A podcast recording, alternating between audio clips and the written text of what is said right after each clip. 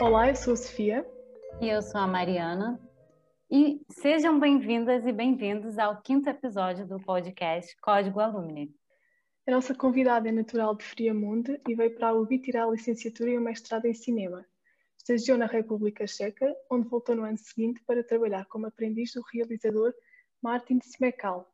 Desde então, passou por funções como operadora de câmara, editora de vídeo e realização. Atualmente é videógrafa da Braver e da Final Version, onde também é coordenadora de vídeo no projeto AFA TV.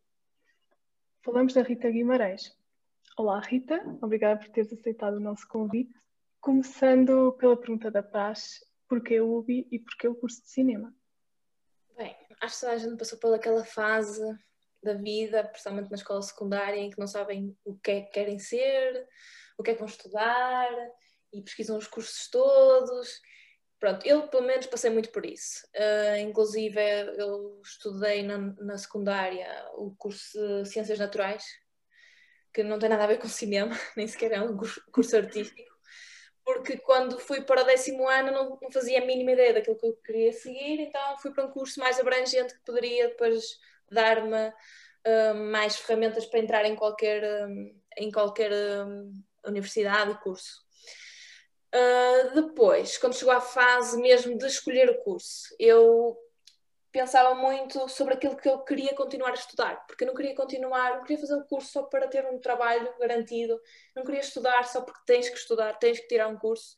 E pensei, o que é que tu queres estudar? O que é que tu queres aprender? O que é, o que, é que te apaixona para que te faça tirar uma licenciatura e seguir um curso sobre isso, mesmo seja, nunca foi um objetivo trabalhar em cinema. Nunca pensei, tipo, vou estudar cinema porque quero trabalhar em cinema. Foi mesmo aprender sobre cinema, porque era algo que me apaixonava.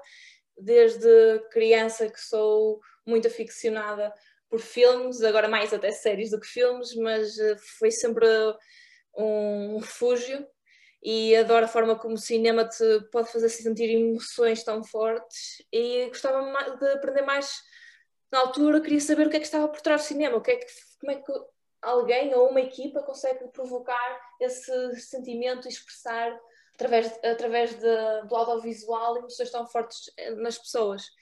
E eh, pronto, foi por isso que eu fui para cinema, porque escolhi cinema. Na altura havia cinema numa escola privada no Porto, no Porto e em Lisboa e na Covilhã, na UBI. E pronto, eu queria juntar a experiência académica ao meu curso, ao curso que eu queria seguir, e decidi, achei que a Covilhã seria uma boa casa para isso, e hum, foi por isso que escolhi a UBI. Qual foi o filme que te deixou apaixonada pelo cinema e te fez seguir essa carreira? Por acaso existe um filme, poderia não existir, mas por acaso existe um filme que, que hum, quando eu era mais jovem me tocou muito eu até me lembro que era um domingo de Páscoa. E acho que foi na RTP2 estava a dar um filme do Hayao Miyazaki que é o eh, em português é o Castelo Andante em inglês All's Moving Castle. E eh, eu lembro-me de chorar a ver esse filme. E eh, acho que já não chorava há muito tempo a ver um filme. E aquele filme tocou-me tanto por cima, um filme de animação. Eu já não era uma criança não sei, devia andar, não sei o nono, décimo ano, não me recordo ao certo e, e aquele filme tocou-me tanto, eu fiquei. Um, e, e deixou-me a pensar sobre a perda da inocência. Pronto, todos os filmes de Miyazaki sobre, são sobre a perda da inocência, de certa forma, mas aquele filme tocou-me e foi uma. De, quando eu tive, estava naquela altura de pensar exatamente o que é que vou estudar, eu lembrei-me desse momento. Portanto, existe realmente um filme que me fez eh, escolher cinema, de certa forma. Muito bem. E como é que foi a tua adaptação à Covilhã? Eu fiz batota. porque tive alguns colegas da escola secundária que também foram para a mesma universidade que eu, então no início foi muito mais tranquilo porque tinha aquela segurança, aquele apoio de ter alguns amigos meus lá. Um, no entanto, pelo menos o meu curso era, era, todos os meus colegas eram muito, toda a gente era super sociável, estava sempre a criar eventos e convívios e, um, e tivemos muitas aventuras inesperadas na Covilhã com os meus colegas de curso, portanto foi super, hum, super tranquilo, adorei, adorei estar na Covilhã, não senti nenhum. Também eu tinha essa ânsia, essa ânsia de sair de casa, de viver novas experiências, não, nunca fui assim muito saudosa de, de, do que ficou para trás. Eh, que recordações é que tens dos tempos da UBI e também da Covilhã? O que é que guardas de mais especial? São tantas coisas. Tenho recordações mesmo muito felizes. Como falei, tive muitas aventuras inesperadas, desde às quatro da manhã decidir ir descer a Serra da Estrela a pé e ver nascer do sol, um, em que demoramos 10 horas a chegar à Covilhã. Descemos desde a torre até à Covilhã, demoramos 10 horas. Coisas assim uh, do nada que surgem e que acho que nunca poderiam ter acontecido noutro sítio. Para além de que a Covilhã tem o melhor nascer do sol, para mim, uh, de qualquer sítio que eu já tenha estado no mundo, tem um nascer do sol único. E, um, e conheci muitas pessoas interessantes e pessoas que me fizeram ter muitas perspectivas diferentes sobre um, aquilo que nos rodeia. Uh, eu acho que tinha por viver também numa, uma, numa cidade muito pequenininha, que é Friamundo, acho que tinha uma visão muito muito fechada sobre, a, sobre aquilo que me rodeava. E, e a Covilhã, como acabas por conhecer pessoas do país inteiro e até de fora do país, acabou por tornar a minha visão do, muito, do mundo muito diferente. E acho que isso também ajudou a desenvolver a minha identidade na altura, porque nós somos muito jovens quando vamos para a universidade, eu tinha 18 anos, não é? E conhecer as pessoas tão diferentes ajuda-te a direcionar e a absorver, e também é bom absorver tudo e depois fazer o teu filtro pessoal de ah, ok, isto faz sentido para mim, isto não faz sentido para mim, é isto que eu quero fazer, não é isto que eu quero fazer. E hum, a, a Covilhã no estudar na UBI ajudou-me muito no meu desenvolvimento pessoal. Quando saíste da universidade, sabias o que querias fazer? O mestrado ajudou de alguma forma a perceber o que querias fazer a partir daí? Quando eu entrei, é, é como eu tinha dito antes, ou seja, eu entrei no curso de cinema não a pensar eu quero trabalhar em cinema. Nunca foi, não, não, não foi nunca com uma perspectiva de arranjar trabalho em cinema, foi numa perspectiva de aprender, de adquirir conhecimento. Um, claro que quando começas a acabar a licenciatura e mestrado, começas a perceber a realidade do mundo e da vida e que tens que ter um sustento e começas a pensar, ok, como é que eu agora vou entrar no mercado de trabalho? O que é que eu vou fazer? Como é que vou tornar-me independente financeiramente, não é? E pensei, e foi isso que eu pensei um, na licenciatura. Um, fiz um, um projeto, um documentário, mas depois quando acabei o mestrado pensei, não, agora está na altura de começar a sentir na pele o que é que é trabalhar na, aula, na área audio, audiovisual e, portanto, decidi fazer o estágio. No entanto, ao fazer o estágio pensei, já que temos a oportunidade de fazer um estágio, um estágio Erasmus, vou fazer isso, vou fazer isso, porque esta é a altura de, de arriscar e de sair e de tomar estas decisões um pouco arriscadas, não é? Decidi fazer o estágio Erasmus, na altura não sabia muito bem para onde, porque no estágio não é, uh, ou seja, não existe uma lista de universidades que te podes candidatar, não é? Ao contrário, tu é que tens que procurar a tua oportunidade. Então eu tinha visitado, nesse, dois anos antes, eu tinha visitado a República Checa, a Praga, e fiquei muito encantada com a cidade. Sempre achei, eu um dia quero viver aqui, quero. Senti que era uma cidade que batia certo comigo. Então queria mesmo viver lá. Então foi a primeira cidade que eu procurei andei à procura de várias empresas, demorei muito tempo a encontrar uma empresa, que me aceitasse como estagiária, pesquisei muito, mandei muitos e-mails e que acho que mandei à volta de 50 e-mails para 50 empresas diferentes e hum, houve uma empresa, não, duas empresas que me responderam que não e a terceira respondeu não, mas temos uma empresa que talvez tenha interesse em te aceitar como estagiária e foi aí que fui parar a Praga e a Positivo para estagiar nessa empresa. O que é que fazias no estágio? Eh, gravavam num estúdio ou, ou era ao ar livre? Ok, posso falar um bocadinho do, do estágio que eu fiz lá na Positivo.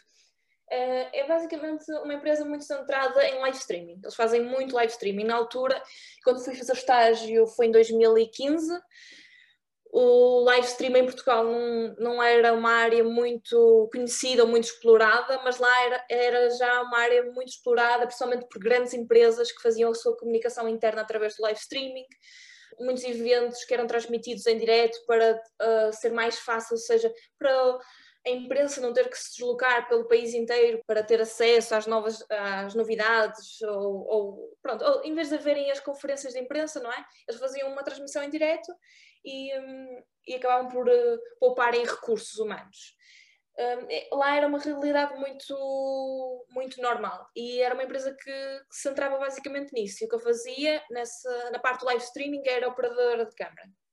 Primeiramente comecei como terceira câmara e depois acabei no final uh, por fazer primeira câmara, inclusive fiz o, uma, um evento que era o TEDx uh, Woman em Praga foi muito engraçado, porque depois acabaram por me tirar fotos a mim, porque eu era a única operadora de câmara mulher no próprio evento, e uh, foi interessante isso. Para além disso, esta empresa também fazia, ou seja, cobertura de eventos que surgiam lá em Praga e na República Checa, e uh, ou fazia, eu ou fazia câmara ou fazia edição de vídeo. Basicamente era isso. Sempre a aprender muito, claro que foi muito difícil por causa da língua, mas mas tentava apanhar o que conseguia. Como é que foi o processo de adaptação para trabalhar em outra língua? Foi muito complicado. Acho que foi das coisas mais complicadas. Barreira linguística e também hum, hum, a própria, o próprio povo checo não é um povo muito sociável, não é um povo muito aberto, um povo distante, principalmente com pessoas estrangeiras, são um pouco retraídos.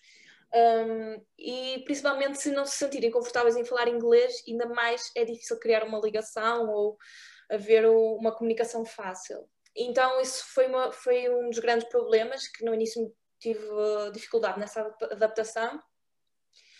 Uh, e senti-me um pouco isolada, é verdade, porque muitas vezes eu estava a trabalhar e estavam, todos os meus colegas eram checos e eles, como equipa, para comunicarem rapidamente e facilmente, eles falavam todos em checo. E eu estava lá sem perceber nada. Lá, eu tentava perceber pelos gestos, por pequenas palavras que às vezes são provenientes do latim e tu percebes o que é que quer dizer mais ou menos, mas andava muito assim um, a navegar, não é? Sem, uh, sem grande rumo. E tinha que estar, ser um pouco chata, dizer, mas o que é que vocês estão a fazer? Como é que eu posso ajudar? E, e, eu era uma pessoa muito tímida, não era nada sociável, foi a colher também que me forçou a sair um bocadinho dessa zona de conforto, então a República Checa foi o, o ponto final da minha timidez. Porque eu chegava à República Checa assim, não, Rita, tu tens que forçar, sair da zona de conforto e uh, interagir com as pessoas e um, então eu decidi, ok, eles falam todos em checo, tens que aprender checo, qualquer coisa vais ter que aprender. E hum, na altura comuniquei com o Instituto Camões, lá, Centro de Línguas, e eles uh, fiz um, um acordo com eles em que eu fazia registro de vídeo e fotografia dos eventos deles, que eles faziam lá muitos eventos da comunidade lusófona, e eles ofereceram um curso de checo, que era uma professora checa que falava português e que ensinava portugueses a falar em checo. E isso acabou por ser uma salva-vidas, porque hum, acabou, eu passado, ok, demorei para aí dois meses, três meses a conseguir ter, não tinha um diálogo, mas conseguia perceber, que era muito importante, e conseguia ter aquelas palavras-chave de, de comunicação que ajudam muito no, no, na vertente de equipa de trabalho. E muitas vezes os meus colegas que estavam habituados que não percebia nada, eu, eu lembro-me de uma vez uma situação que um dos meus chefes estava a dizer a outro colega ah, chega-me ali a, a, tape, que era fi, a, uma, uma fita cola para prender um, um cabo e, e eu ouvi e peguei na fita cola e dei-lhe e ele ficou assim, como é que percebeste? Ou seja, ele comece, eu comecei a perceber o cheque, eles ficaram muito satisfeitos acabou por evoluir a nossa relação profissional e comecei a aprender muito mais a partir desse momento, mas, um, mas aprender cheque é muito difícil muito, muito difícil e agora lembro-me quase nada. Um, eu só sabia mesmo o, o básico. E questão de ter isso, fazer o curso, acabou também por ser muito bom para criar outro, outro círculo social uh, na, em Praga, porque conheci muitos portugueses, acabei por fazer estes eventos para o, para, para o Instituto Camões, que era muito interessante, tinha muitos escritores, artistas a irem lá, artistas portugueses também a irem lá dos PALOP e acabou por ser muito interessante para, para, também para a minha área profissional, mas também para o meu desenvolvimento pessoal. Podes falar-nos um bocadinho da, da tua experiência como aprendiz? Então, depois desse, desse estágio que eu fiz para a Positiva, esse estágio era um estágio curricular, ou seja, era um estágio para eu terminar o mestrado, não é? Eu fiz o estágio, fiz o relatório de estágio e, um, e quando, estive, quando fiz esse primeiro estágio na República Checa, eu conheci um realizador que era o Martin Smekal e fiz um projeto com ele e gostei muito de trabalhar com ele. Ele via-se que tinha muito conhecimento na área, ele fazia mesmo cinema, uh, trabalhava até com um, um um cineasta americano que era o Joseph Cahill, fazia, fazia câmara para ele. E uh, eu gostei muito de trabalhar com ele e, e, percebi que seria muito interessante para mim fazer um estágio com ele. E como eu sabia que a universidade, poder, ou seja, na universidade poderia concorrer ao antigo Leonardo da Vinci, que é o estágio, tens, após um ano de terminares o curso, tens a oportunidade de fazer outro estágio. Então concorri novamente para fazer um estágio, desta vez com o Martin Smacalder diretamente, e, e ele aceitou, que eu fiquei muito contente, e um, foi uma oportunidade única porque um, aí fiz um, assistente de câmara dele para, para o filme do Joseph Cahill e tive mesmo numa equipa de cinema uh, a sério, entre aspas, não é?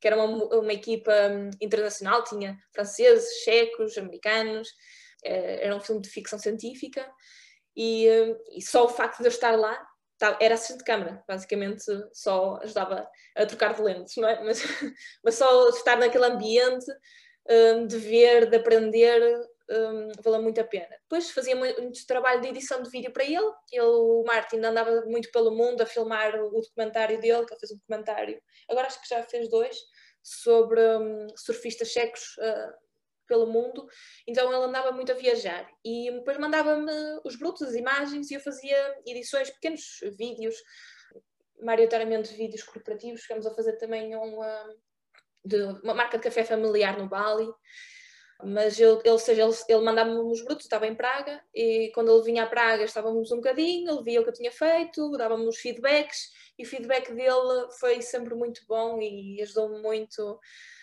em termos de inspiração, acabou por ser uma das pessoas importantes da minha carreira. Qual estilo de filme você gosta mais de fazer ou gostaria de fazer? Eu, na verdade, o único filme que fiz mesmo filme foi na universidade, não é?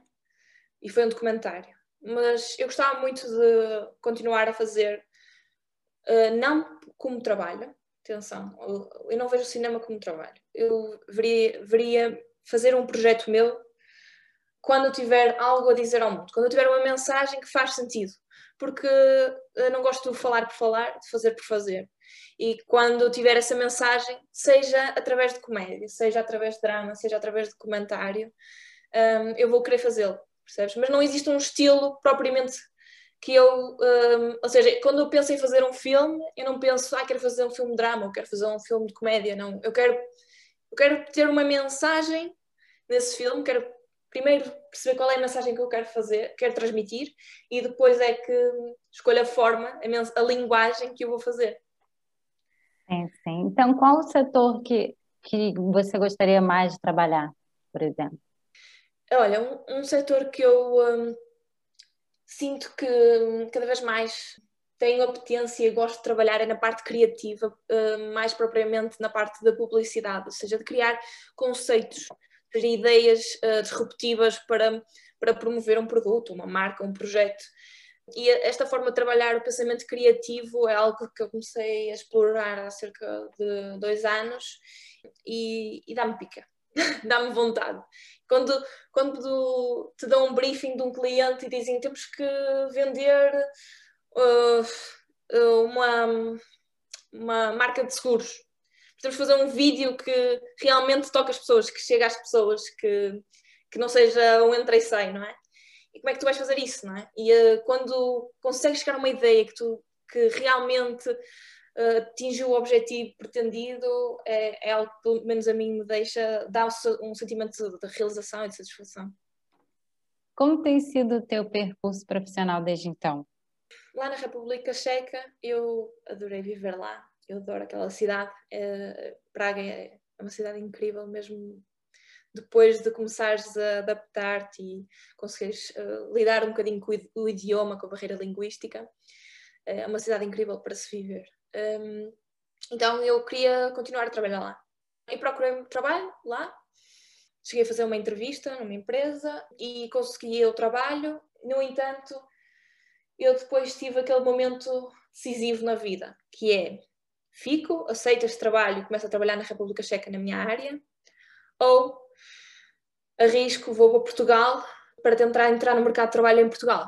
Porque na minha cabeça pensava, se eu aceitar este trabalho agora, provavelmente vai ser muito mais difícil no futuro conseguir começar outra vez do zero em Portugal.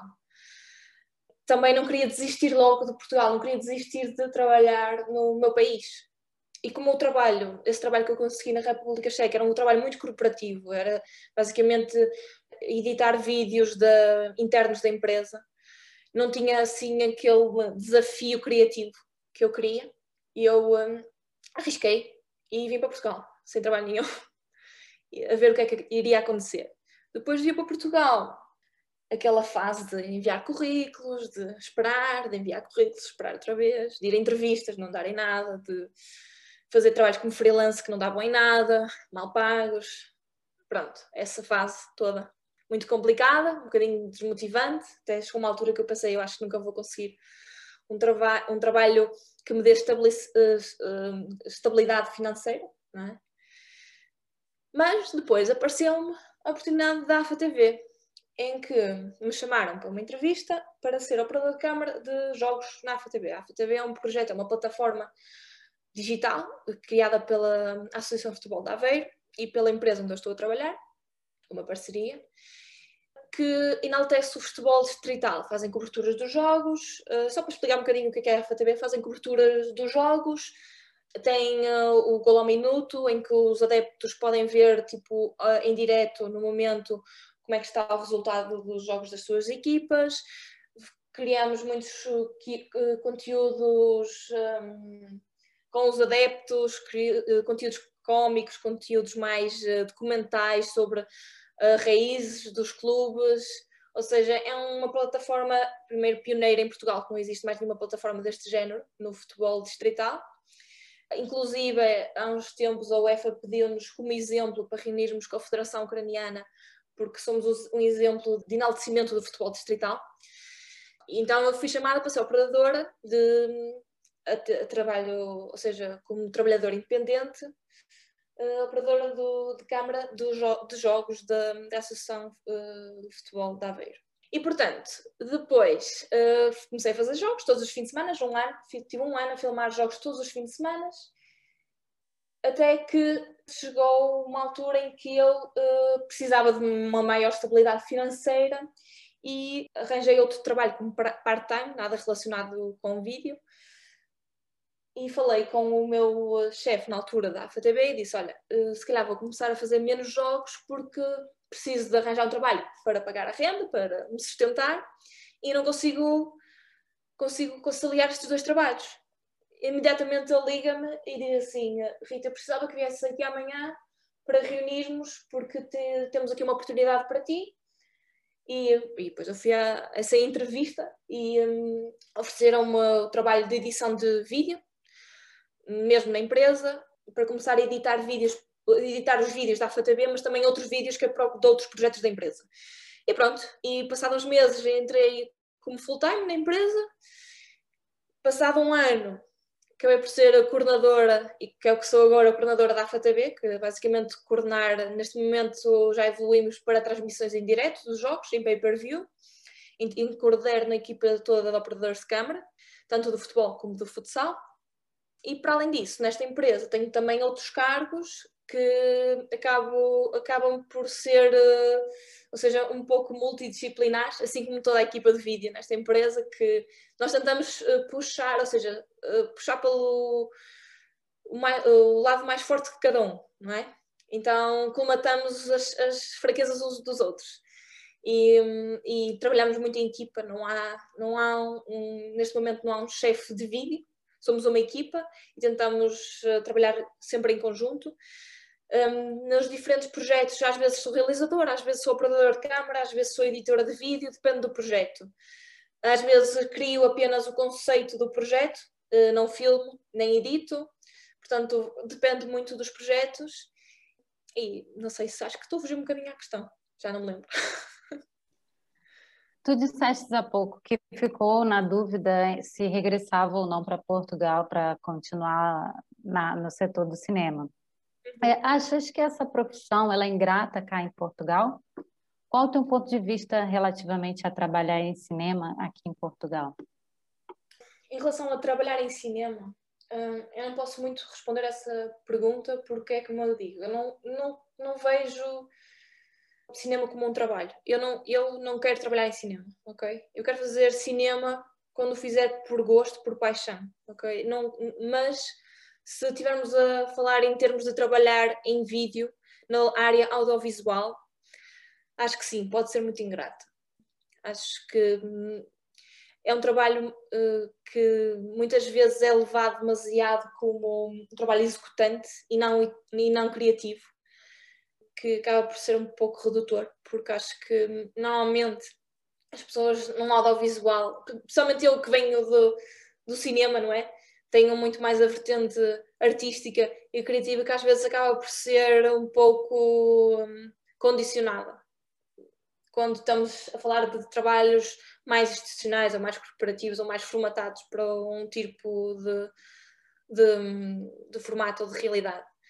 Portanto, às vezes pode ser ingrato e, agora, só dizendo, dando esta nota que, pelo, pelo menos na minha experiência, posso falar disso também no, no, no aspecto de, de ser uh, mulher nesta área, também acaba por ser às vezes um pouco ingrato e difícil. Agora não sinto tanto, nunca senti com os meus colegas uh, na minha na empresa de trabalho, eles são uh, inacreditáveis, apoiam muito. acho que por acaso tenho sorte, acho que é uma das grandes sortes de trabalhar nesta empresa que encontrei uma equipa de trabalho que se entreajuda e não há egos, não há egos para ser geridos, somos todos iguais. Uh, mas muitas vezes a trabalhar com, uh, com trabalhadores independentes externos que são contratados, com um, certos clientes, muitas vezes é difícil uh, lidar, mas vai-se aprendendo. Quando, por exemplo, és realizadora num vídeo e estás a dirigir o, os atores, os figurantes, os atores, ou os, ou, um, os entrevistados, se for um, uma entrevista, um, e, uh, e fazes perguntas e explicas o que é que estás a fazer e as pessoas imediatamente respondem para, o, para a pessoa que está ao teu lado, que é o operador de câmara, por, por ser homem. E uh, às vezes isso acaba por ser um, deixar-me um pouco em baixo, mas que hoje em dia já não me afeta tanto, já me afeta mais do que afeta agora mas é só para dar essa pequena nota que também não é fácil ser mulher nesta área, principalmente às vezes quando se trata de áreas de desporto, em que o, a mulher não é tão uh, comum. Qual recomendação deixarias para os estudantes de cinema aqui na UB? Eu tenho 30 anos, portanto, feitos há pouco tempo. Portanto, não sou nenhum poço de sabedoria para dar uma recomendação uh, para a vida inteira destas pessoas. Não sei muito bem o que é que posso recomendar. Mas se calhar diria que eu acho que o mais importante da vossa experiência como estudantes é estarem abertos a tudo, absorverem de toda a gente, professores, de colegas, de, das pessoas que trabalham no bar da escola, de tudo, tudo à vossa volta, porque desde dos dos covilhocos. uh, porque é, acho que é uma altura na vossa vida que vocês podem arriscar, podem fazer aventuras, podem fazer coisas erradas e absorver tudo, absorver tudo, porque vocês vão aprender aquilo que faz sentido para vocês dessa forma. E, fiz, e façam o vosso próprio filtro, mas absorvam tudo, depois façam o vosso próprio filtro daquilo que faz sentido para vocês e daquilo que vocês querem, mas eu acho que devem estar abertos a conhecer toda a gente e não terem uh, e não fazerem um, preconceitos ou filtros de pessoas e de cursos e de ah, mas aquele é da curso, não sei do que então não vai, não, acho que não, não tem interesse de conhecer essas pessoas, percebes? Eu acho que vocês têm que estar abertos para falar sobre qualquer assunto com qualquer pessoa e isso só vos vai ajudar a crescer. Rita, muito obrigada pela tua disponibilidade e partilha. Foi um enorme gosto em recebê-la. E aos nossos espiões em casa, continuem a nos acompanhar. Contamos sempre com novos convidados e nos vemos em breve e até o nosso próximo episódio. Tchau! Tchau, obrigada pelo convite.